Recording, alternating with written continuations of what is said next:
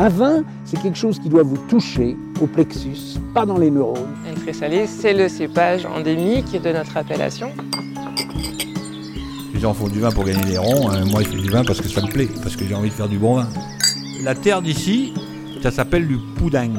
Aujourd'hui, la biodynamie est une recette, euh, un drapeau. En fait, c'est une démarche. Mediavino Pro, le podcast vin qui va plus loin. Jean-Baptiste Duquesne est un entrepreneur infatigable. Fondateur en 2004 d'un des principaux sites de cuisine en ligne, 750 grammes, il a délaissé le digital pour la terre en rachetant dans les Graves le château Casbonne en 2016. Depuis, il s'est pris de passion pour les cépages oubliés du Bordelais, au point d'en avoir déjà planté 26 sur son domaine. Jean-Baptiste Duquesne, château Casbonne, un pirate dans le Bordelais.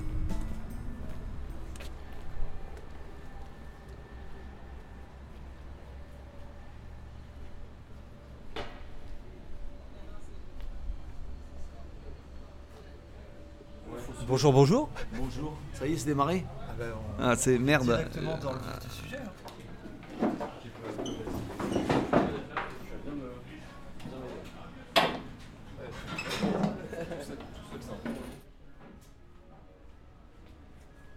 Nickel. On s'installe ici.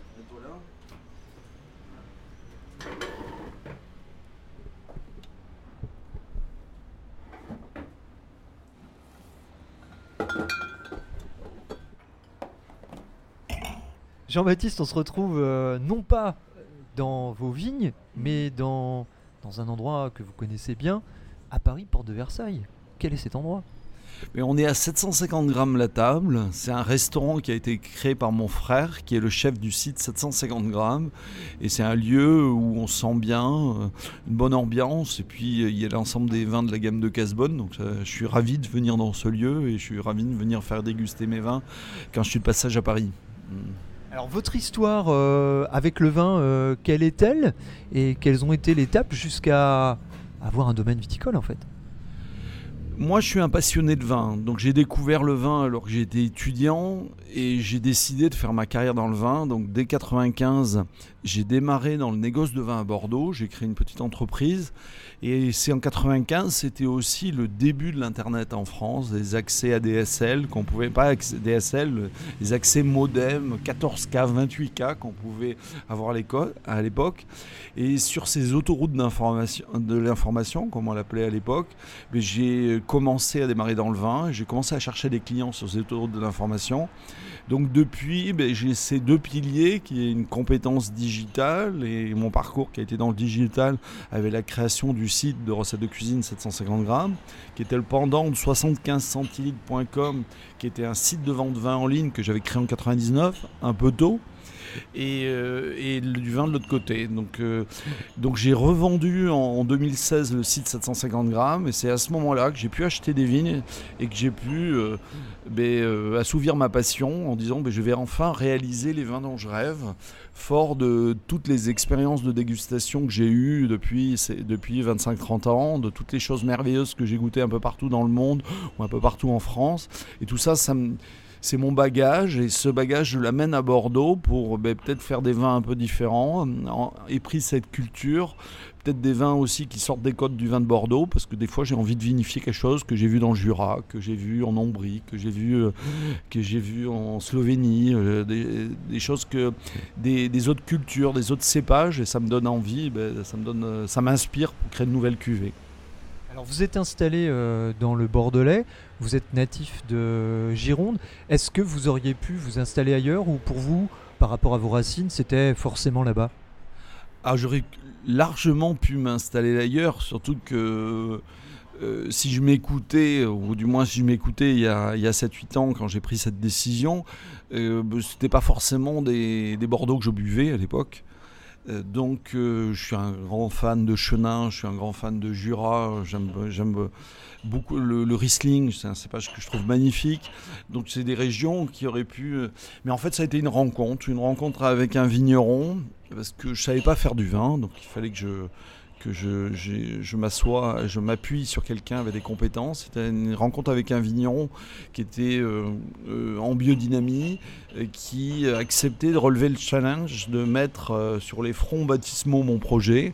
Donc on a cherché, puisqu'il habitait Bordeaux, puisqu'il habitait Casté-en-Dorte, c'est, j'ai décidé de, bah, de, de chercher des vignes pas loin de chez lui. Et c'est comme ça que en fait c'est cette opportunité qui m'a permis de démarrer et qui m'a permis d'initier cette aventure. Vous laissez planer un peu le mystère. Qui, qui est ce vigneron euh C'est un- un vigneron qui s'appelle David Pouteis du Claude Mounissens, euh, qui, avait, euh, qui a toujours deux hectares de vignes et qui, qui fait des vins qui m'ont beaucoup ému. Et c'est comme ça que j'ai démarré donc, l'aventure. Donc là, on est quelle année précisément quand vous rachetez ce domaine? On- tout au long de 2016, où j'ai fait ce travail de rechercher, de trouver une propriété. Et la première vinifiée, donc on était bien installé euh, bah, à l'hiver euh, 2017. Et donc le premier millésime a été le millésime 2017.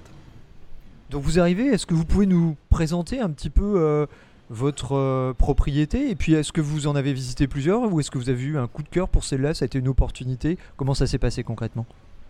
Bah oui, j'en ai visité plusieurs, entre l'Entre-deux-Mers et les Graves, qui était la zone qu'on avait ciblée.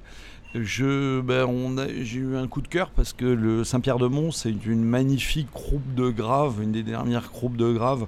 Donc on a Sauterne, on a tous les terroirs de Sauterne et de ces croupes et, et qui descendent. Et puis après, on a Langon, on redescend et puis on remonte sur, sur la croupe de, de Saint-Pierre-de-Mons où il y a des magnifiques terroirs. C'était des, grands terroirs à blanc autrefois.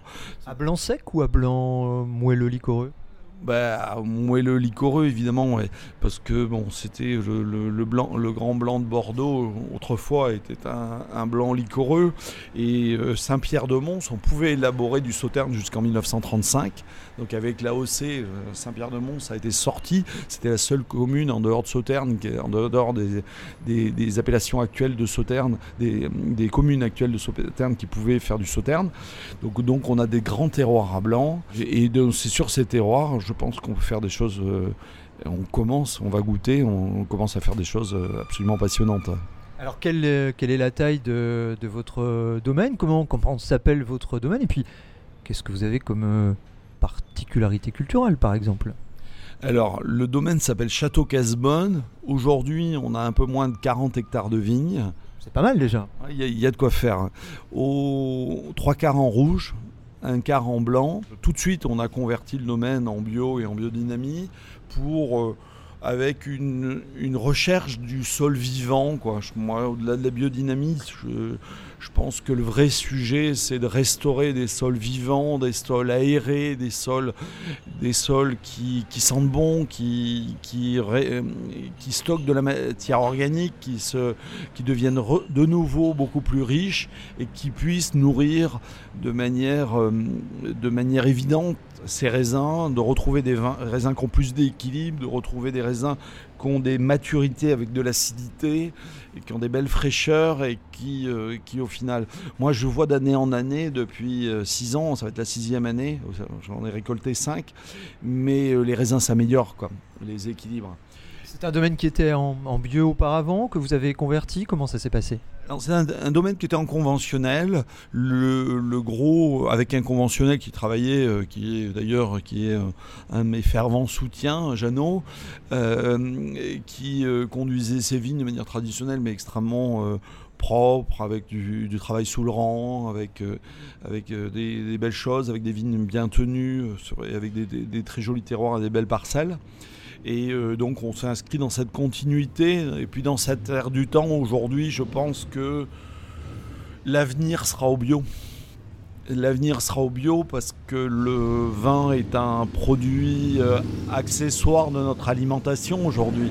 Donc quitte à boire bien, on veut, euh, boire bon, mais on veut, on veut boire bien, on veut boire quelque chose qui a du sens. Et je pense que le consommateur qui achète des vins euh, relativement premium, hein, parce que dès qu'on passe les 10 euros dans le domaine du vin, on commence à être dans un domaine de vin euh, qualitatif et pas forcément accessible à tout le monde, faut jamais l'oublier.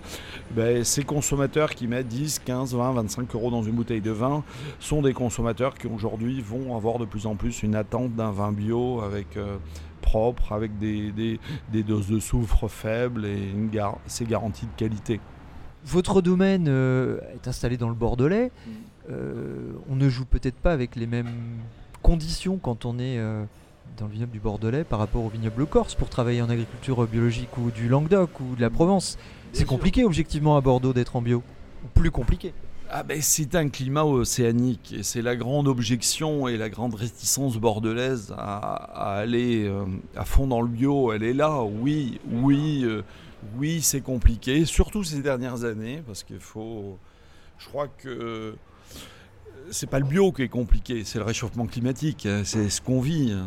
Je veux dire, il y aurait des années comme on vivait à Bordeaux jusqu'en 2016, euh, faire du bio à Bordeaux, il n'y a pas de difficulté, quoi. Euh, les difficultés qu'on vit depuis 5 ans, ce sont des difficultés d'excès de climat, euh, soit trop sec, soit trop humide, avec euh, tout d'un coup des week-ends on peut se prendre 150 ou 200 000 mètres d'eau, et du coup sur lequel on peut plus, plus passer, plus aller traiter, plus intervenir sur certaines parcelles. C'est un sport. Mais quand les conditions sont extrêmes, c'est aussi extrême, elles sont aussi extrêmes en conventionnel. Donc, le, donc je pense que fondamentalement, c'est pas différent. La différence, c'est que avec le bio, on est la nécessité d'être dans ces vignes, d'observer tous les signaux, euh, d'être en alerte, d'être capable d'intervenir à tout moment, alors qu'on a peut-être un peu plus de garantie en conventionnel en se disant j'ai fait mon traitement, il va, il va avoir une rémanence de deux semaines et du coup j'ai pas besoin de retraiter. Euh, en bio, on va passer tous les 8 jours, tous les 10 jours. Peut-être qu'en conventionnel, il va passer au bout de 14 jours. Ils vont peut-être faire deux ou trois traitements de, fin, de moins à la fin de l'année qu'on a fait nous, mais il n'y a pas de différence fondamentale. Je- ça se gère, on peut largement. Alors, par contre, il faut être bien équipé, il faut, faut, des bons pulvés, il faut des, des réglages, des réglages très précis, il faut de la rigueur. C'est un métier et la gestion de l'herbe aussi, hein, la gestion de, de, l'herbe sous le rang est une vraie problématique en bio. Là aussi, il faut des bons outillages, des- il faut être capable de le gérer. C'est sûr que le glyphosate, c'est plus pratique, quoi. Depuis votre installation donc en 2016, vous ne vous avez jamais dit à un moment, mais dans quelle histoire je me suis embarqué en allant justement en- ve- en- vers une certification bio et même euh, au-delà, vous êtes en biodynamie. Euh, jamais de regret sur la question? Ah, sur la bio, aucun. Sur être vigneron, des fois, je me pose des questions. Quelle galère Dans quelle galère je me suis embarqué? Faut dire que je me suis embarqué pas au bon moment. Quoi. 2017, je commence, je gèle. 2018, j'ai une grêle, je perds 100% de ma récolte. 2019, petite récolte suite, euh, suite à la grêle, on a tout taillé à côte. Euh, 2020, trois grêles sur le domaine. Et 2021, gel et je perds la récolte. Donc je ne pouvais pas plus mal démarrer. Non, non. Et d'histoire bordelaise, c'est du jamais vu. Et, je suis pas le seul. Quoi. Des, des- vignerons qui ont perdu trois récoltes ou qui ont eu trois récoltes très très abîmées ces cinq dernières années, c'est du jamais vu à, à Bordeaux. Un tel enchaînement de millésimes aussi difficile à gérer. Euh, parce qu'on est en sud Gironde, parce qu'on est sur des, des terroirs de rive gauche plus bas, donc, donc au final plus gélif, parce que bah, il y a eu des conjonctions autour de. Mais c'est pas le vrai bio. Le bio n'est pas vraiment vrai sujet. Le vrai sujet, c'est le réchauffement climatique et se poser les bonnes questions pour l'avenir, sur nos encépagements et pour euh, euh, maintenir des, rentabilités et, des entreprises pérennes. Quoi. Gardez la, vous gardez la foi, si je puis dire, malgré. euh, euh, et puis je dirais, euh, d'un point de vue plus pratique, d'un point de vue économique, ça doit être très compliqué de, maintenir la barre avec de tels millésimes, là, une succession de millésimes catastrophiques. faut appeler un chat un chat. Ah bah, c'est très dur. C'est très dur, mais le projet est absolument passionnant.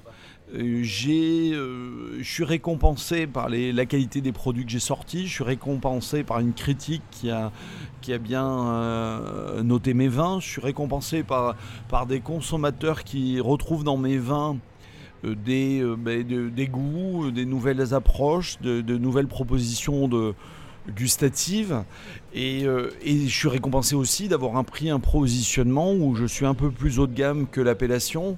Et du coup, ce sont des modèles économiques qui vont permettre de tenir parce que quand on est en premier prix, eh on a la nécessité de faire le rendement. Quand on augmente un peu ses prix et qu'au lieu de vendre une bouteille à 10 euros, on est capable de la vendre à 15 euros, eh ça ouvre des perspectives et ça permet d'encaisser certains aléas climatiques. C'est ce qu'on c'est ce que c'est ce qu'on constate et c'est la raison pour laquelle on est encore là. Et je pense que ben, ces aléas climatiques auront un, impact structurel sur le coût du vin parce que le coût du mathématiquement le coût de production du vin augmente. Alors concrètement, qu'est-ce que vous avez euh, modifié au-delà du mode culturel Enfin, je dis au-delà, c'est déjà énorme euh, sur le, château Casbonne depuis votre arrivée? Euh, vous avez parlé entre deux, mots de, des cépages. Je crois que vous avez un regard tout à fait particulier sur cette question. quel a été, je dirais, peut-être ce qui a motivé aussi votre installation derrière? Qu'est-ce que vous avez envie d'apporter? Alors c'est un sujet qui me passionne. En fait, quand je suis arrivé, je me suis dit, mais comment était le vin de Bordeaux au 19e siècle? Et j'ai pas obtenu de réponse satisfaisante. Aucune littérature, aucun livre, aucun euh, article de presse relatant cette histoire bordelaise de ces cépages. Et euh, les réponses que j'ai eues, que j'ai obtenues étaient peu satisfaisantes parce qu'on me disait ben non, il y a toujours eu du Sémillon et du Sauvignon à Bordeaux, et il y a toujours eu du Merlot et du Cabernet Sauvignon à Bordeaux. Point voilà ce qu'on m'a répondu. Et certains me disaient, mais de toute façon, s'il y avait des cépages oubliés, c'est que si on les a oubliés, c'est qu'ils n'étaient pas bons. Donc ça a sérieusement attisé ma curiosité en me disant, mais c'est pas possible quoi. Un vigneron en 1900 qui plantait d'autres cépages à Bordeaux, il n'était pas plus con que nous. Lui aussi, il avait une entreprise à faire tourner il devait, gagner, sa vie, il devait vendre son vin. Donc s'il plantait un cépage, c'est parce que ce cépage lui donnait satisfaction. Et que tout d'un coup de se dire que le merlot était euh, fondamentalement meilleur que les cépages d'autrefois, euh, je pense qu'aujourd'hui, j'en suis certain que c'est une, révision de l'histoire. Donc ça fait cinq ans que je travaille sur euh, ce sujet. J'ai retrouvé J'imagine tous les livres du 19e siècle contrés au vin de Bordeaux. Je les ai tous épluchés. J'ai retrouvé quelques milliers de noms de cépages euh, cités. Milliers Milliers de noms de cépages cités dans la littérature. Alors on parle de milliers parce que les noms de cépages étaient locaux. Dans chaque village, un même cépage pouvait avoir un nom. Pratique. Ouais, ah, c'était un peu compliqué. Au final, on est à peu près sûr aujourd'hui qu'il y avait plus d'une centaine de cépages dans les vignes à Bordeaux. Et j'en ai retrouvé 57, donc je suis absolument sûr qu'ils ont existé à Bordeaux et qu'ils existent encore. Il y a, certainement peut-être 20-30% des cépages qui ont définitivement disparu. Il y en a peut-être 20 ou 30% aussi dont on a des noms, mais on ne saura pas dans le catalogue actuel des cépages à quoi ils correspondent. Donc on ne saura jamais faire l'équivalence par rapport aux cépages actuels. Et tout mon projet consiste à replanter tous ces cépages d'autrefois. Tous tous. J'en ai déjà replanté 26. Et c'est 57, euh, et je vais replanter les 57 cépages. Et tout mon travail, c'est d'essayer sur ces cépages de voir si ils ont euh, un sens aujourd'hui. C'est-à-dire, en fait, la décision d'un vigneron de planter un cépage, elle est multifactorielle. C'est d'abord, avant tout, un cépage qui doit me faire gagner ma vie. Avant d'être un cépage bon pour le consommateur, un vigneron, si le vigneron ne gagne pas sa vie, il n'y a pas de vin, quoi. Il n'y a pas de vin, il n'y a pas de consommateur. Donc la question du cépage qualitatif, elle vient en second plan.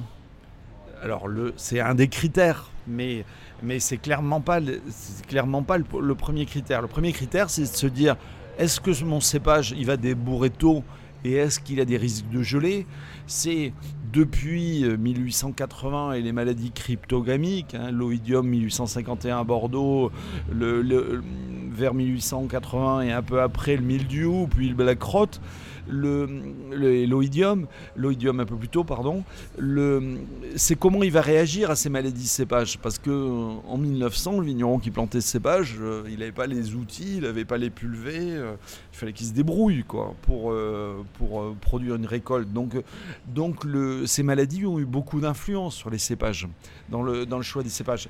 Et puis il y a d'autres raisons, c'est les dates de vendange, c'est les maturités maturité, les équilibres, les équilibres aux, dates de vendange.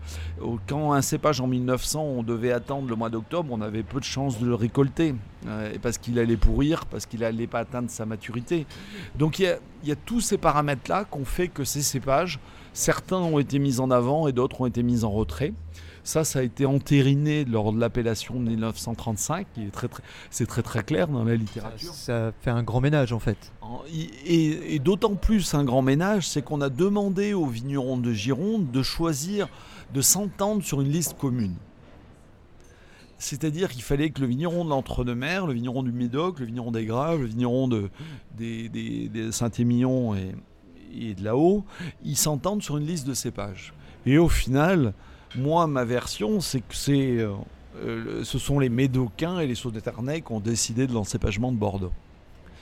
Alors que les vérités, dans des encépagements dans le Blayais, dans des encépagements dans le, là en Sud-Gironde, là où je suis, aujourd'hui, euh, j'ai retrouvé des textes, 60% des cépages qui étaient plantés sur ma commune en rouge en 1900 ne seraient pas autorisés aujourd'hui.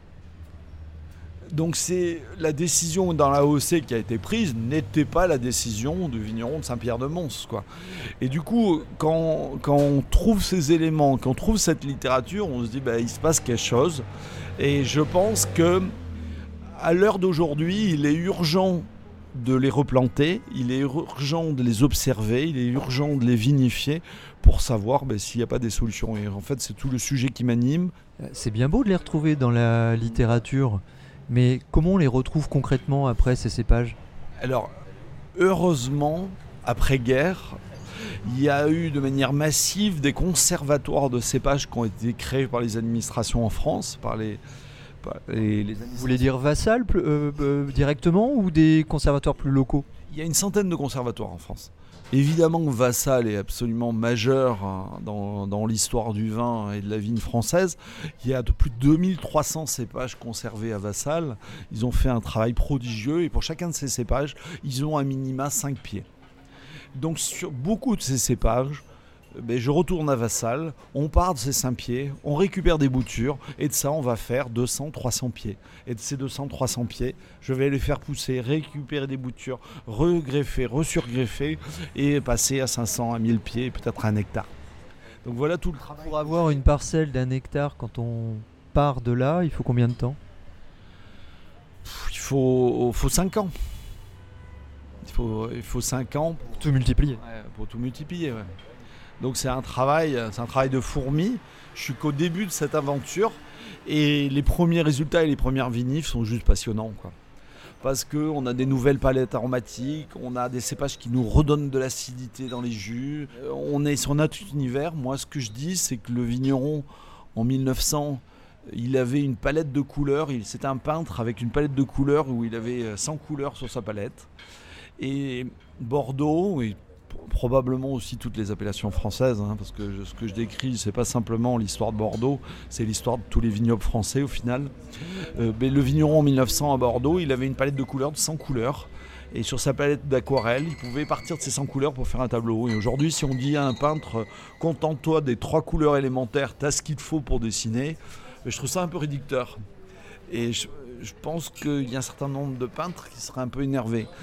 Eh bien, il est temps que le vigneron s'énerve un peu et que se dise mais euh, restaurons cette palette de couleurs et revenons à, ce bon sens paysan qu'on avait jusqu'en 1900. Alors je ne rejette pas les AOC, je pense que les AOC ont fait beaucoup de bien, elles ont travaillé au marketing de nos vins, elles ont rendu clair notre offre, elles ont été un, formidable ambassadeur, mais aujourd'hui eh ben, il est le temps de, de restructurer ça, de tourner des pages, de, de, changer les paradigmes qui étaient des paradigmes du XXe siècle, de standardisation, de simplification.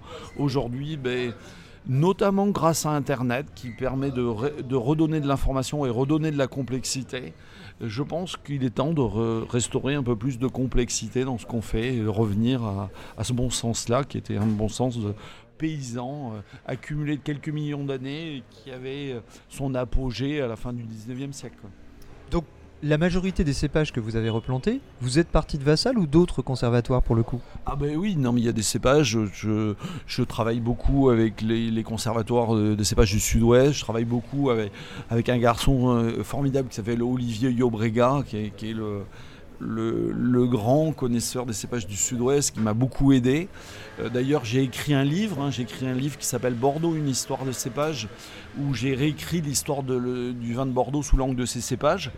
Et euh, quand j'ai rédigé les 57 fiches des 57 cépages que j'ai et rédi- et que j'ai identifié, j'ai bien sûr demandé la relecture à Olivier Yobrega pour vérifier, qui vérifie que j'ai pas dit trop de bêtises. Il m'en a cor- corrigé certaines, mais pour, euh, pour, euh, pour que les vérités que j'avance aient été suffisamment étayées pour que ça devienne euh, une sorte de, de nouvelle base sur le vin de Bordeaux qui est de réécrire son histoire pour savoir où est-ce que c'est quand même incroyable qu'une région comme Bordeaux, au final, n'avait au final une, telle méconnaissance de son passé, qui est un passé récent, parce que ces cépages étaient encore dans les vignes en 1956. C'est le gel de 56 qui a sonné le glas de tous ces cépages, euh, sur lequel il y a eu énormément d'arrachage de vieilles parcelles, parce que quand l'AOC en 35 décrète une liste de cépages, évidemment, on ne va pas arracher des cépages dans des parcelles de vignerons. Et donc ça, ça a été effectif en 1956. Donc aujourd'hui, vous, concrètement, vous avez replanté 26 cépages et vous avez l'ambition de, planter les 57 que vous avez identifiés. Est-ce que dans ce travail de, recherche et on va dire de, recherche ampélographique, est-ce que euh, vous avez trouvé un, historien pour vous aider par exemple dans, ces recherches? Ah c'est- moi qui ai fait ce travail. C'est moi qui ai fait ce travail parce qu'aujourd'hui on a euh, une chance extraordinaire, c'est qu'on peut être historien en chambre parce que euh, ben, tous les livres ont été scannés, tous ces livres du 19e siècle, là où il fallait aller dans les bibliothèques pour retrouver ces livres autrefois, ce que je ne pouvais pas faire dans mon activité au quotidien, je ne pouvais pas être historien. Là, j'ai été historien entre 10h et 1h du matin pendant de, longues soirées et pendant plusieurs années à lire tous ces livres, à passer mes week-ends à éplucher tout ça. Et, euh, et c'est ce qui m'a occupé ces dernières années. Quoi. Par rapport à ce travail, vous avez trouvé des relais euh, à Bordeaux, d'autres personnes qui, euh, comme vous, se, passionnent euh, pour ces, cépages oubliés qu'on retrouve petit à petit? Il y a une dizaine de vignerons en Gironde qui sont sur le sujet. Ah, ils font pas mon travail dans son exhaustivité, parce qu'il faut être un peu fou pour se dire on va planter les 57. Mais il y a des vignerons qui très tôt sont intéressés. Alors on connaît euh, Loïc Pasquet, Libert Pater et son travail qu'il a fait autour de ces cépages oubliés. Alors Loïc Pasquet, il, cherche plutôt des cépages de structure pour faire des, grands vins de garde. Donc il s'est intéressé à plutôt cette typologie-là. On y a un vigneron qui s'appelle, euh, David Barrault, Château Tirpé, qui a fait un joli travail autour du Mansin et du Castet. Il y a aussi euh, un, domaine, Château La Vieille Chapelle. Frédéric a, une parcelle préphyloxérique à Bordeaux absolument magnifique dans lequel il a euh, 11 ou 12 cépages différents, dont euh, beaucoup de bouches chalès, qui était un cépage, un, un cépage très planté, notamment dans, ce Nord Gironde, dans le Bor- Bourget-Blayais, il s'appelait le Prolongeau là-bas. Il a beaucoup de bouches à l'est, mais il a, a quelques pieds de casté, de mansin, de, peut-être de pardotte, si j'ai bon souvenir aussi dedans. Donc il y, a, comme ça, il y a, là il y a un vigneron qui s'est installé, qui la renoué. Euh, qui euh, travaille autour de ces cépages, autour de la mairie, autour, de, autour du bouchalès également. Donc il y a un certain nombre de, de- de vignerons qui sont intéressés au sujet et qui commencent à en replanter parce que, parce que cette histoire le vaut bien. Vous, les cépages que vous avez retrouvés sont plutôt des, des cépages blancs, des cépages rouges, les deux Comment ça se passe? Il y a les deux. Il y a les deux. Je dois voir. euh, J'ai pas fait le compte exact sur les 57, mais à la louche, je dirais que j'en ai euh, 35 rouges et une vingtaine en blanc en termes de cépage. Donc j'ai, euh, pour l'instant, j'ai vinifié que les rouges, parce que les blancs que j'ai plantés, j'ai, planté de la Sauvignonas, alors qui est euh, aujourd'hui euh, d'originaire euh, italienne. hein. C'était euh, de, la Vénétie. On la retrouve en Slovénie, la Sauvignonas, mais elle était très plantée, très plantée. Elle était, dans les vignes à Sauternes, elle était dans les vignes à Séronce, elle a été retrouvée dans les années 50 euh, dans des vignes à Céron, si j'ai bonne mémoire, et c'est un accès au conservatoire de Vassal, vient de, de, de Sauvignonas, de, justement de Gironde. J'ai planté un cépage qui s'appelle le Blanc bas, qui est un cépage absolument magnifique, des belles grappes, un cépage très tardif, qui était notamment euh, pr- presque dominant, euh, si je dis pas de bêtises, à Sainte-Croix-du-Mont. euh, au 19e siècle. Alors dominant, je ne sais plus si c'était euh, 30, 40% ou 60%, mais c'était un cépage très très important euh, parce que il était très rustique, très solide, il pourrissait pas. Un cépage très tardif qui était des belles grappes qui roussissent, qui, euh, est d'une magnifique couleur. Mais j'ai planté un cépage qui s'appelle le blanc verdé aussi, qui était. Alors j'ai planté un, un cépage qui s'appelle le blanc verdé. Et là, là c'est un de ceux où j'ai le moins de certitude parce que j'ai de la littérature du 19 du 18e siècle qui décrit le blanc verdé comme un des cépages des meilleurs cépages dans les graves.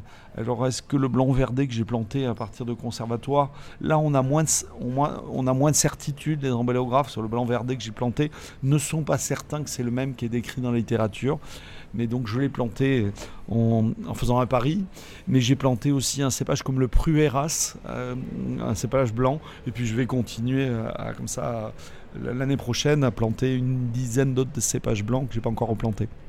Quand vous replantez, vous replantez à quelle échelle Vous complantez? Comment ça se passe concrètement pour qu'on comprenne un petit peu Puis les, les vins que vous allez produire derrière? Parce que j'imagine que si vous voulez replanter les 57 cépages, vous n'allez pas faire 57 cuvées distinctes. Alors, je plante, jusqu'à maintenant, je plantais entre 500 et 1000 pieds. L'idée, c'était de faire une cuvée de 500 à 1000 bouteilles.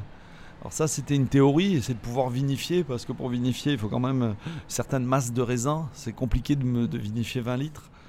Euh, 1000 litres, on peut vinifier, c'est une amphore, mais, euh, ou une barrique, dans, quelques barriques, on peut vinifier. Mais euh, quand j'ai euh, 20 kilos de raisin, c'est- sauf à faire des micro-vinifs très très techniques, mais ce qui n'est pas mon, mon but. Moi, il faut bien que je, au final je vende les vins. Euh, donc, euh, donc c'est mon origine, c'est de 500 à 1000 pieds. Mais quand j'ai commencé à 500 à 1000 pieds par cépage, je pensais que j'en trouverais 15 cépages. Et aujourd'hui que j'en ai trouvé 57, j'ai dit merde, euh, on met euh, 5000 pieds hectares, 1000 pieds ça veut dire 5 cépages par hectare, ça veut dire qu'il faudrait que je mette 10-12 hectares de cépages oubliés. J'ai ni la place ni les budgets, donc je vais... Et oui, parce que euh, à côté de tout ça, ça coûte extrêmement cher, tout- toutes ces plantations et puis tout le travail en amont. Euh, c'est un budget, et puis vous n'avez pas de visibilité en termes de vente derrière avec ces vins aujourd'hui? Ah, c'est un pur pari. C'est un pur pari euh, intuitif, euh, basé euh, sur ma culture du vin. Quand je vois le travail extraordinaire qu'a fait Robert Plajol à Gaillac, euh, moi je me dis qu'il n'y a pas de raison qu'à Bordeaux on puisse pas se faire ce boulot. Donc c'est basé Quelqu'un qui vous inspire? Énormément. Et puis il n'est pas le seul en France. hein, des, des- vignerons qui ont, qui ont fait ce travail-là. Je fais partie de l'association des cépages modestes. euh, où je me rends une fois par an. Donc euh, on rencontre une centaine de vignerons en France qui ont fait un travail prodigieux dans la renaissance de leurs cépages locaux. Et ces gens-là, ils, trouvent des modèles économiques. Donc je me disais, il n'y a pas de raison que dans cette histoire, je ne trouverais pas, mais, mais c'est un pari d'un inconnu. C'est un pari d'un inconnu. Je, en plantant ces cépages, je ne savais pas ce qu'ils me donneraient. Je ne savais pas si je pourrais vendre du vin et si j'aurais des clients derrière. Comment vous êtes accueilli par euh, la filière bordelaise sur ces questions, par l'Interpro, par euh, euh, l'histoire est belle quand même. Euh, mais euh, je pense que la première réaction, c'est quoi? C'est tu l'Uberlu, quoi.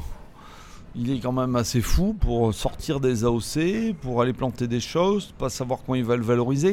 Il faut comprendre que quand on sort de l'AOC, ça pose une vraie question qui est la commercialisation. Euh, quand on va au Canada, j'ai discuté euh, avec la SAQ et quand on leur dit euh, j'ai un vin de France de Bordeaux, ils me répondent je sais pas dans quel linéaire le ronger quoi. C'est-à-dire j'ai un rayon des Bordeaux, dans les Bordeaux il y a la rive gauche la rive droite, et vous êtes en vin de France, je vais le ranger où votre vin?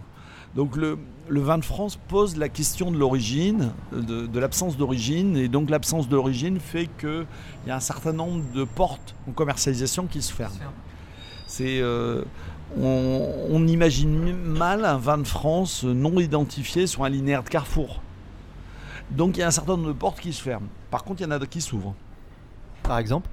Ben, des ports de, de, de restaurateurs, de sommeliers passionnés de vin qui ont envie de raconter une histoire, des ports de cavistes qui ont, qui ont envie aussi de, de faire découvrir de nouvelles choses à leurs consommateurs. En fait, à partir du moment où on rentre dans ce territoire, on est condamné à travailler sur une commercialisation auprès de gens qui vont être des passionnés de vin et qui vont raconter l'histoire, qui vont être être le, on va leur passer un témoin, ils vont récupérer ce témoin, ils vont nous accompagner à aller plus loin.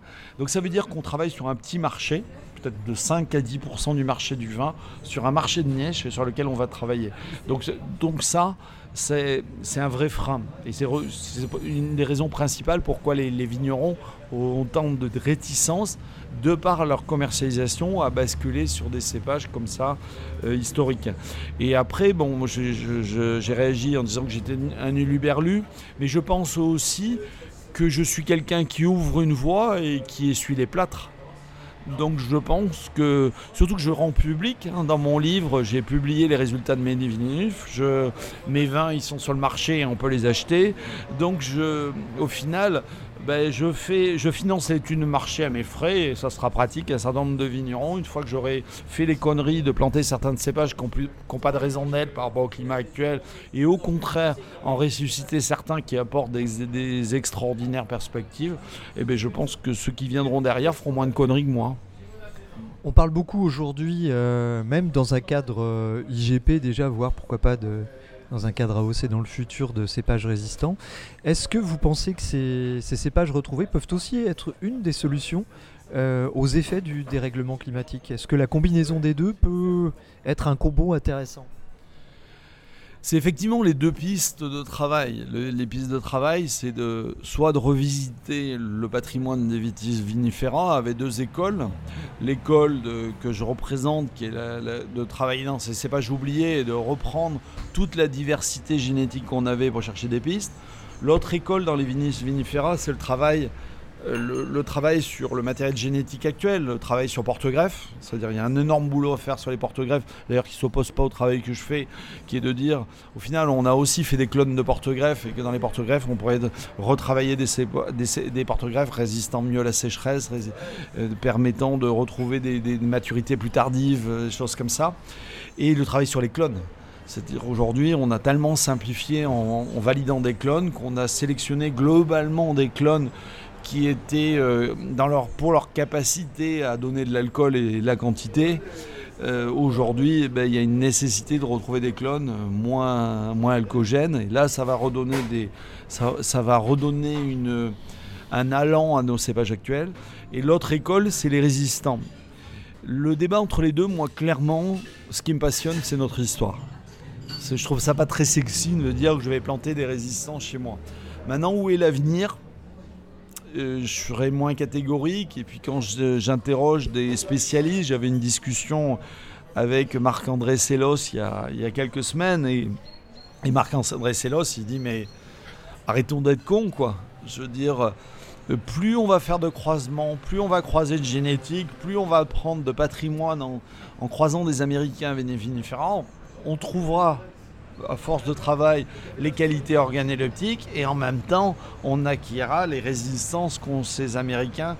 Donc le travail sur les résistants, je pense que c'est aussi une, piste très intéressante que personnellement ne me passionne pas, que je pense qu'aujourd'hui le travail sur les résistants, ben, il n'est il pas, pas abouti. Ce que j'ai goûté n'était pas passionnant et c'est vraiment pas ce que j'ai envie de faire en termes de vin de terroir, mais euh, peut-être que dans 20 ans, 30 ans, 50 ans, il y aura des très belles solutions aussi dans cette piste.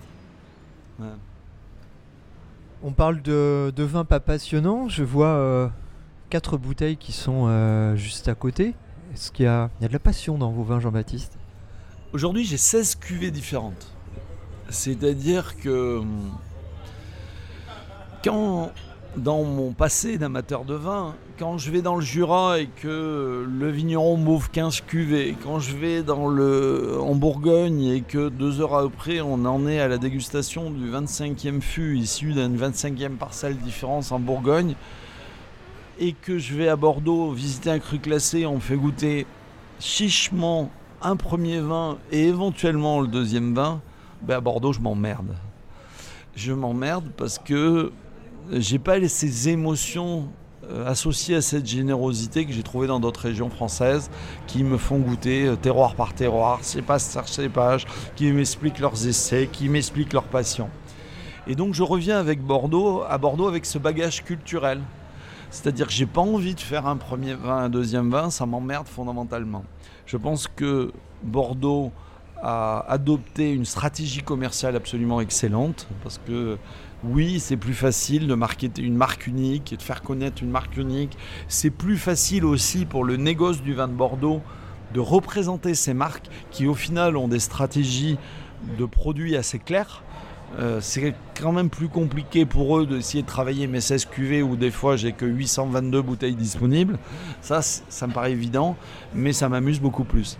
Donc quand je fais une cuvée, c'est une nouvelle intention de goût c'est-à-dire un terroir particulier, une vinification particulière, des cépages qui à ce moment-là, sur ce terroir, me donnent des choses intéressantes.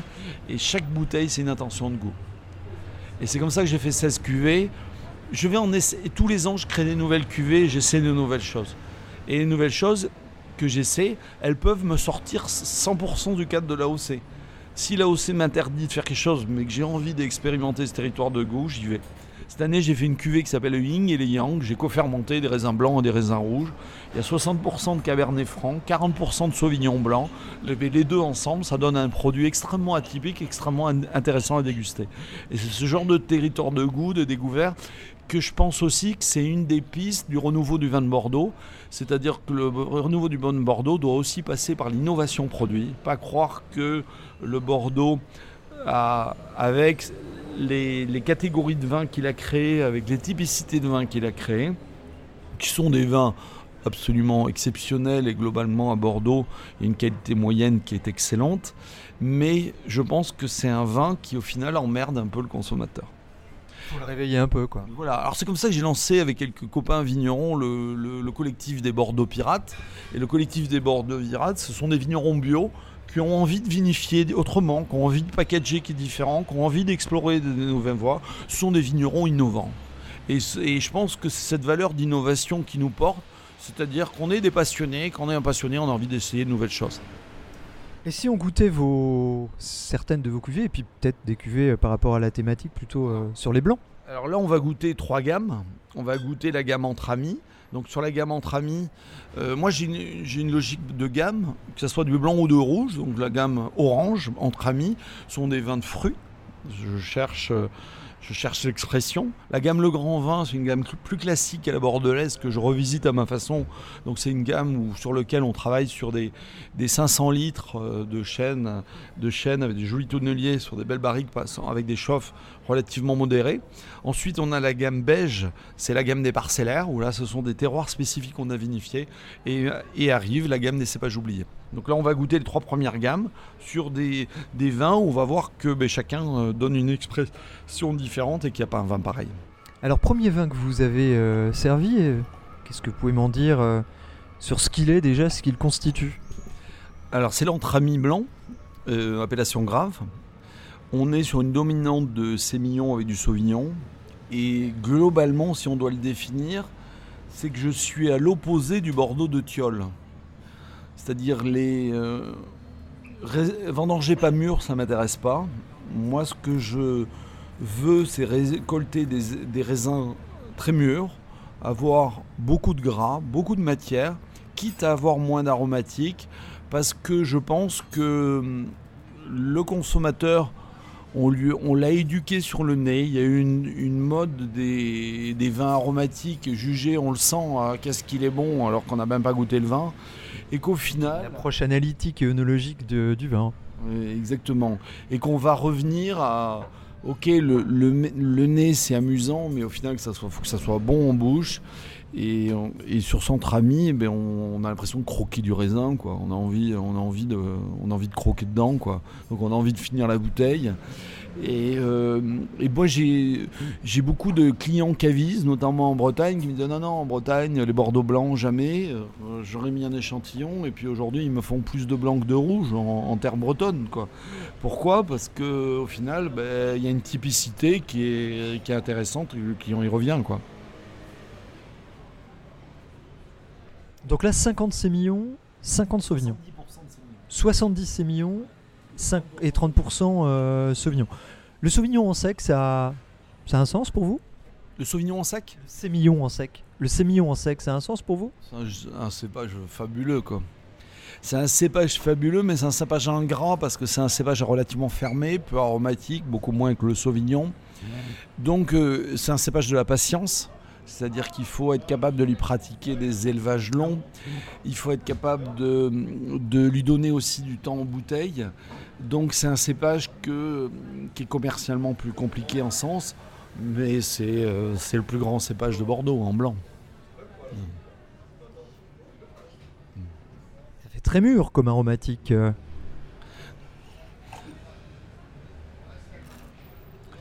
Il n'y a pas beaucoup de Bordeaux blanc comme ça.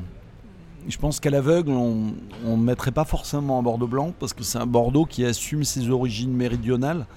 On est un pays de soleil et je pense qu'il ne faut pas essayer de singer Sancerre et les vins du Nord. Je veux dire, on a trop voulu faire des vins sur l'acidité, sur la fraîcheur, sur le côté vif. Et euh, bah, du coup, euh, globalement, les gens veulent plus. euh, comme par hasard, on dit ah, tiens, le Bordeaux blanc, ça se vend pas. Ben, moi, je manque de blanc aujourd'hui. Je manque de blanc parce que, ben, en revisitant ces palettes de goût, eh ben, j'ai retrouvé, des clients, j'ai retrouvé des consommateurs qui, adorent mes blancs et, on s'aperçoit que ben, euh, a des magnifiques cépages, des magnifiques terroirs à blanc. Faut pas oublier que Bordeaux était, un- était une, un- une région à blanc. Jusqu'aux années 50, le blanc était dominant à Bordeaux. Et, euh, par, rapport à ces années 60, on a fait une vague du, à fond, on est parti sur le vin rouge, sur le vin de Bordeaux. Ben, je pense que ben, il faut revenir un peu en arrière et il faut remettre des blancs. Quoi. Non. Mm. J'aime beaucoup la, la fraîcheur dans ce vin en particulier à la fin. le- Pour du saumillon, euh, du sémillon, avec une dominante du sémillon, on garde une tonicité, je trouve, qui est intéressante. Ouais, Et pourtant, on a des pH très hauts. On doit être entre 3,70 et 3,80 de pH, quoi. Mais pourquoi? C'est parce que c'est sur ces équilibres, c'est aussi sur les amertumes en finale que se refont les équilibres, qui te redonnent envie de saliver, et, euh, et ce qui fait que c'est ouais, une super bouteille, quoi. Vous êtes, euh, euh, par rapport à vos pratiques, j'imagine que vous êtes en levure indigène, vous êtes, comment vous. Alors j'ai le plus naturel possible, minimum d'intervention, sans dogmatisme. De toute façon, on a déjà le cahier des charges de la biodynamie hein, qui nous permet pas de, de faire beaucoup de choses et pas de mettre beaucoup d'intrants dans nos, dans nos pratiques de vinification. Mais euh, quand et on travaille avec le minimum de soufre. Donc là, on doit être à 30 mg de soufre sur cette cuvée, entre 30, un peu, un peu au-dessus, peut-être entre 30 et 40 euh, de total. Euh, donc ce qui sont des doses très très faibles en soufre, mais à partir du moment où on a des bons équilibres, des bonnes maturités et qu'on- une bonne hygiène de raisin, bah, ça se passe bien. Donc là, on est en appellation, mais hors appellation sur ce vin. on est en appellation grave. Mm. Donc on va passer au on va passer au grand vin blanc. Donc là, C'est le nom de la cuvée. Ça s'appelle le grand vin blanc, euh, le grand vin, ça s'appelle. C'est aussi le grand vin en rouge, ça fait partie de la gamme. Euh,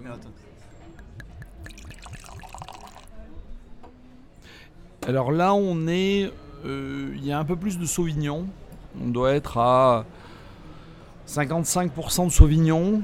Il y a un peu de sauvignon gris et il y a un peu plus de 30% de sémillon dedans. C'est inverser l'assemblage par rapport à la cuvée précédente, pour résumer. Voilà, après, après, c'est un assemblage de l'eau au moment où on assemble. hein. Le 2020, typiquement, n'a pas tout à fait le même assemblage. Mais. euh, Alors là-dessus, ce que je cherche. Euh, bon, le, la le type de vin, ça s'appelle le grand vin parce que je suis sur un grand vin blanc classique. Le modèle, euh, le, référent, ce sera euh, le blanc le blanc, le blanc typiquement mais je le revisite avec- à ma façon, c'est-à-dire que déjà c'est pas filtré, c'est pas collé. On voit qu'il y a une certaine turbidité dans ce vin. Euh, c'est fait de manière la plus naturelle possible avec des jolis raisins. Et je travaille sur des boisés, je veux des boisés maîtrisés et j'ai fait en sorte que le boisé soit pas dominant. Petit côté toasté très, très délicat, je trouve, dans, dans l'expression. je veux juste que ça soit un exhausteur de goût, le bois. Et c'est un magnifique exhausteur de goût si on le maîtrise bien. C'est un, mani- un magnifique outil d'élevage. Notamment, euh, alors nous on travaille euh, en duo entre l'amphore ou la barrique. Ça dépend au final, ça dépend des cuvées. Et dans ces assemblages-là, quand on fait nos assemblages finaux, on peut, si on voit que les boisés trop marqués, clac, on va insérer une amphore dans l'assemblage d'un lot. Euh, c'est peut-être c'est une raison pour laquelle d'ailleurs il y a autant de Sauvignon, c'est que sur l'assemblage final, on a de mémoire, on avait rajouté une, amphore de 10 hectos de Sauvignon qui, nous permettait au final de marquer moins sur le bois et de trouver cet équilibre, cette fraîcheur et cette typicité. Moi, je rajouterais cette liberté. Je trouve qu'il y a beaucoup de liberté dans ce vin en particulier. Euh, ben, c'est flatteur, mais euh, non, mais c'est, très bon là. Et puis c'est une, une petite note un peu fruits de la fashion, fruits exotiques en finale. là. Ces petites notes de fraîcheur, des belles équilibres avec un moisé qui est pas dominant. euh, c'est, un, joli jus de fruits quoi. On a, on a un jus d'ananas quoi. Ça coûte combien un vin comme ça? Ça, ça coûte 20 euros la bouteille au consommateur. Donc, euh, donc je reste, moi, dans ce positionnement, à la fois premium, parce que c'est pas non plus euh, donné, mais on est sur des rapports, euh, je pense, sur des rapports qualité-prix qui sont exceptionnels, quoi. J'ai eu, d'excellentes notes de la critique, j'ai eu des notes qui sont entre 91 92 sur ce, type de vin.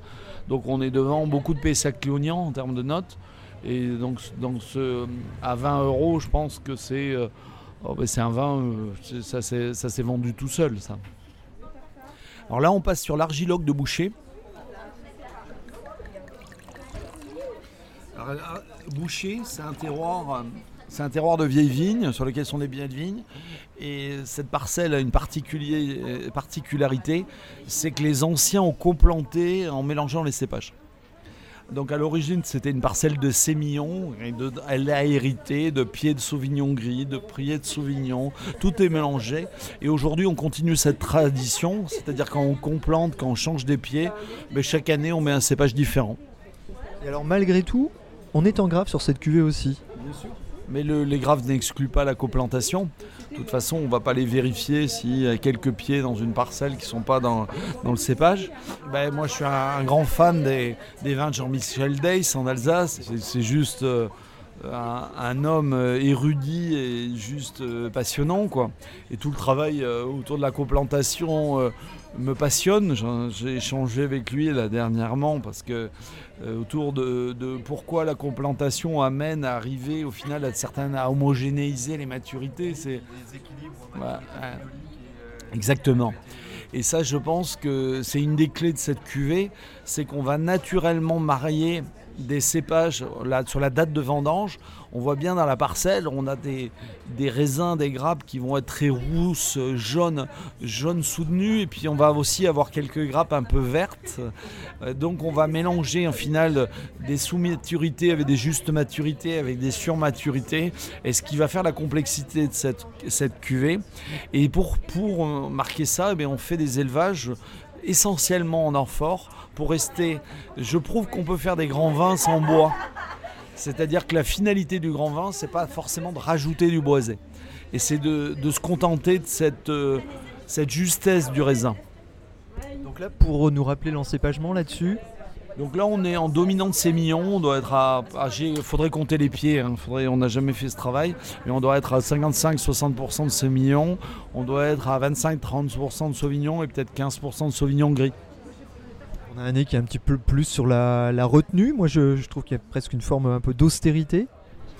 Bah oui, mais c'est plus aussi plus un blanc terroir et on va le voir dans ses minéralités euh, que, que ça, que ça dégage en bouche, cette longueur là sur, sur des notes un peu salines.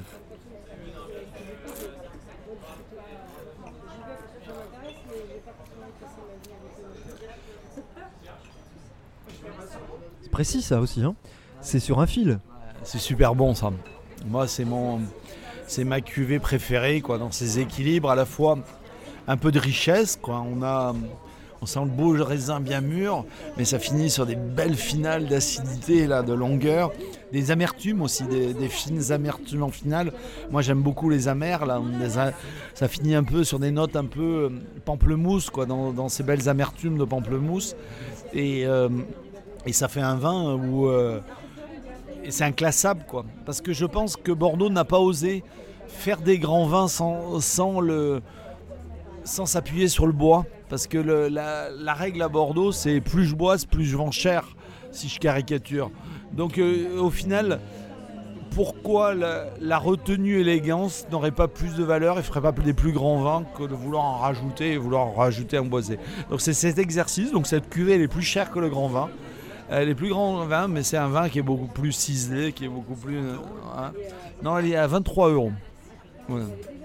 Là, on change d'exercice et là, on passe en vin de France. Parce que les méthodes de vinification euh, étaient moins compatibles avec la typicité de l'appellation. Pourquoi atypique? C'est qu'on a décidé de faire un blanc de macération. Blanc de macération, je ne parle pas d'orange. Globalement, moi, l'orange, ça m'emmerde. Ça m'emmerde parce qu'on a tellement joué l'ex- l'exercice de travailler sur la macération qu'on est arrivé au final, à avoir une bête de concours, un vin de dégustation avec des aromatiques incroyables. Mais moi, un vin orange, j'ai un peu de mal à finir la bouteille. Mais moi, mon critère d'un grand vin, c'est je le mets à table et mes potes se resservent et la bouteille est finie. Donc dans, ce critère de macération, je travaille sur des macérations plus courtes où on goûte tous les jours. Et quand ça commence à basculer sur les amertumes, on écoule, on presse et on finit la, on finit la fermentation. Donc là, c'est 12 jours de macération sur 80% de sémillon et 20% de sauvignon gris. Encore dans l'expérimentation. Oui, et puis c'est pas fini. Je veux dire, euh, l'année d'après, euh, en 2020, là c'est le 19 qu'on goûte, la macération a été 100% Sauvignon, elle m'apporte autre chose. Donc en fait, il faut que je continue à, à trouver mes recettes, quoi. Donc on- on on n'applique pas une recette fixe au château Casbonne. Ah ben non, c'est pas possible. C'est pas possible parce que je pense qu'il faut continuer à expérimenter, il faut continuer à chercher, explorer de nouveaux territoires, et c'est comme ça qu'on va, euh, ben, qu'on va trouver une voie, quoi. Donc on est clairement dans une autre typicité. c'est pas le même toucher, Ouais. c'est pas le même final. Ah, Il y, a, il y a- il y a plus de. ben, on a le tanin. On a le tanin qui est fini en tinal. En plus, sur celle-là, autant euh, sur la précédente, on a fait de l'élevage en amphore. Là, on, fait, on a fait sur des, des élevages dans des barriques de deuxième vin et troisième vin. Donc, il y a aussi une trame de bois légère qui marque derrière, euh, qui patine un peu le vin. Qui était essentiel dans ce cas parce qu'on était. euh, de par la, vinification, de par cette vinification au contact des pots, on était sur un, sur un vin un peu réducteur, donc avec des aromatiques un peu compliqués, un peu fermés, un peu, un peu euh, pourris, quoi. On peut, on peut aller jusque là. Et du coup, il lui a fallu cet un an d'élevage en barrique pour lui donner de l'oxygène, pour lui, pour lui filer une grande baffe, lui le, le réouvrir et arriver à ce produit-là qui est ben là qui est bien, quoi, qui est bien dans, ses équilibres et qui est ce qu'on voulait faire, quoi. Donc on est aussi content de ce, blanc de macération euh, qui, est, euh, ben, qui a trouvé son public et aujourd'hui, ben, que ce soit du vin de France, euh, ben, aujourd'hui les gens qui m'achètent ça, ils me demandent pas si c'est un grave ou un vin de France. Quoi. Je veux dire, c'est c'est le produit qui compte. Alors en parlant des, des vins de France, les premières cuvées de, de cépages retrouvés, plus que de cépages euh, oubliés, elles arrivent quand euh, au château Casbonne? Sur les blancs j'entends. Alors sur les blancs, euh, on, verra, on verra sur cette récolte. Là.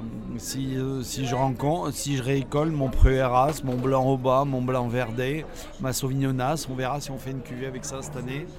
Euh, c'est pas certain, ça dépend. Ça dépend des volumes? Ouais, ça dépend des volumes et puis on a gelé un peu sur les blancs, donc on va voir. euh, et puis l'année n'est pas finie, hein, on a été habitué à, à, pas finir nos marathons, hein, on a toujours pris une claque climatique sur la gueule, donc, euh, donc euh, je parlerai quand j'aurai passé la ligne d'arrivée et que j'aurai les blancs dans, dans l'amphore, dans le chai, dans la barrique quoi. Jean-Baptiste, je peux vous demander votre, votre âge? J'ai, alors ça change tous les ans, mais je sais plus si j'ai 50 ou 51. 51. C'est, euh, ah non, je vais avoir 51. Vous avez de belles années devant vous là avec tous ces projets et tout ça. C'est c'est- c'est- c'est- c'est un projet titanesque finalement euh, dans lequel vous vous êtes lancé là. Ah ben, je pense que j'aurai pas le temps de finir le boulot. Il faudra que quelqu'un euh, vienne me reprendre la suite et, et continue ce travail parce que si je continue, allez, imaginons euh, travailler jusqu'à 70 ans, ça me fait pas peur, mais, mais si, donc il me reste 20 ans quoi. Et après, euh, je pense que je suis un peu plus fatigué quoi. En tout cas, il y a de belles perspectives chez vous, euh, c'est une certitude. Et puis, euh, il n'y aura que de nouvelles découvertes finalement. Bah, j'espère. En tout cas, on bosse. On bosse et puis j'ai une équipe de passionnés. euh, euh, j'ai une équipe de passionnés. J'ai Nicolas, euh, mon onologue qui me suit, qui est aussi un fou de notre aventure et qui est prêt à, vraiment s'investir dans, la propriété pour nous accompagner sur des sur à chaque fois des défis techniques que, j'amène. Moi, je suis, un grand merdeur qui a une idée à peu près euh, tous les jours et du coup qui veut investiguer notre voie. Il faut que ça suive derrière. Donc, il, faut que, il me faut des passionnés qui aient envie de relever des défis quand, quand on veut bouger des lignes. Que c'est pas, c'est, c'est pas un schéma simple. Quoi. Bah, je suis sûr qu'on se recroisera euh, ici ou là, c'est une certitude, et euh, je n'aurai qu'un mot à la vôtre. hein. Super. Et bah, Jean-Baptiste, je te merci de, de ton accueil. C'était un plaisir cet échange. Bah, à bientôt en tout cas, et merci pour le temps accordé. À très vite. Jean-Baptiste Duquesne, Château Casbonne, un pirate dans le Bordelais. C'était un reportage de Fabrice Tessier, mixage Mike Kubo. Ce podcast est disponible à la réécoute sur les plateformes Spotify, Deezer et Apple Podcast.